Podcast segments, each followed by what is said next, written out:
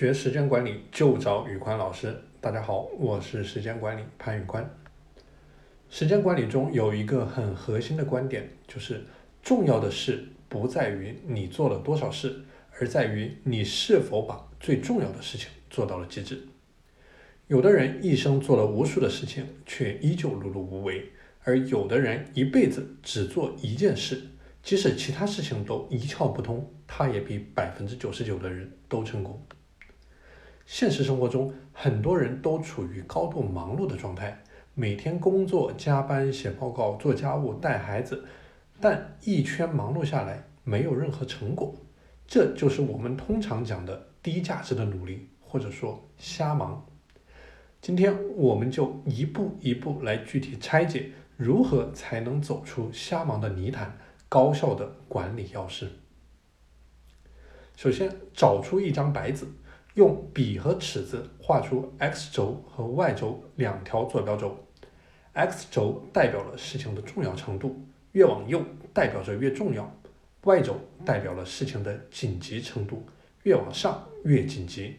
而 x 轴和 y 轴组成了四个象限，分别是重要紧急的象限、重要不紧急的象限、紧急不重要的象限、不紧急不重要的象限。如果把这四个象限想象为四个收纳盒，把你每天要做的事想象为各种各样的文件，接下来你要做的工作就是把这些文件放入到对应的收纳盒当中。第一象限重要且紧急，这个象限的任务如同救火，既重要又紧急，必须优先做，马上做。比如说一场即将开始的演讲，一个重大的项目谈判，一次即将开始的工作会议。那么可能会有学员问，为什么会出现这么多需要救火的事情呢？那我们就要来到第二象限，重要非紧急。如果你每天都在疲于奔命似的处理第一象限的任务，那一定是你的第二象限的规划出现了问题。因为如果这个象限的事物没有得到及时的处理，它就会自动转换为第一象限。这个象限的事情和第一象限有同等的重要性，需需要你有计划，并且持续的投入时间去做。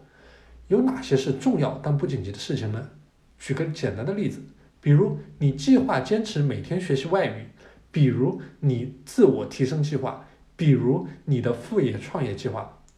有观点认为，我们需要投入百分之六十到百分之八十的时间在这一个象限，有两个原因。第一，因为这个象限里的事可以给你带来更高的投资回报率。第二，如果你不去做这个象限的事，这个象限的事就会转换为第一象限的事，给你造成慌乱。下一个象限，紧急非重要，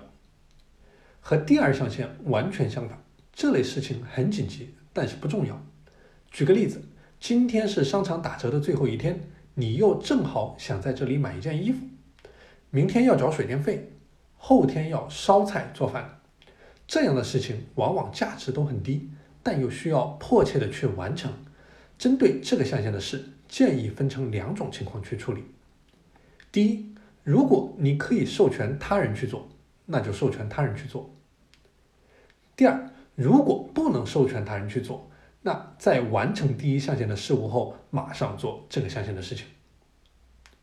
另外，这个象限的事情具有一定的迷惑性，很容易和第一象限既重要又紧急的事情混淆，因为它们紧急的事实具有欺骗性，让人们误以为它也很重要，从而浪费了我们大量的时间。那么，要对这两个象限的事物进行区分，我们就需要建立对应的标准。而标准的核心就在于这件事是否符合我们的价值观，是否能够给我们实现价值观带来实实在在的推动。回到刚才那个例子，商场最后一天打折这件事情的紧迫的事实，会给我们造成一种错觉，这很重要，需要马上去办。其实不然，因为它对实现我们的价值观在事实上没有任何的帮助。OK，那我们来到最后一个象限，不紧急不重要。这个象限的事情是和第一象限完全相反的，比如说玩游戏、读小说、刷视频、以及各种消遣娱乐或者各种没有价值的事。这是一个我们需要尽量走出来的象限。这个象限里的事，如果可以不做，那就不做；如果需要做，那就推迟做，或者授权别人去做。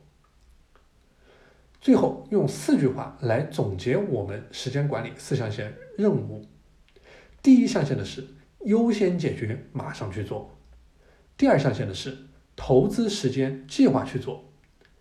第三象限的是授权他人，减少去做；第四象限的是推迟委托，不要去做。好了，今天的节目就和大家分享到这里。大家如果想学习时间管理方面的知识，欢迎添加我的微信 p a n l e o n 一九八八 p a n l e o n 一九八八，我是时间管理潘玉官，我们下期节目再见。